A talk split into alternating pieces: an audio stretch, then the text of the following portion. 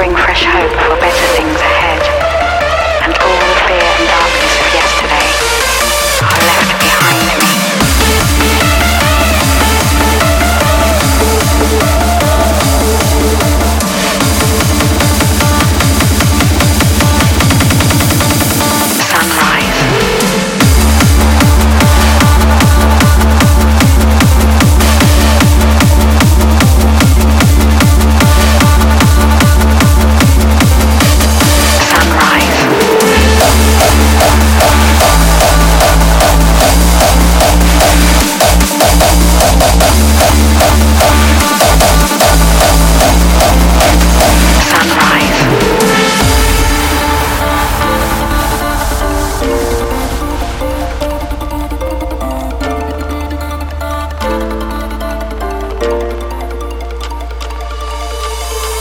The sunrise to herald in the new day and bring fresh hope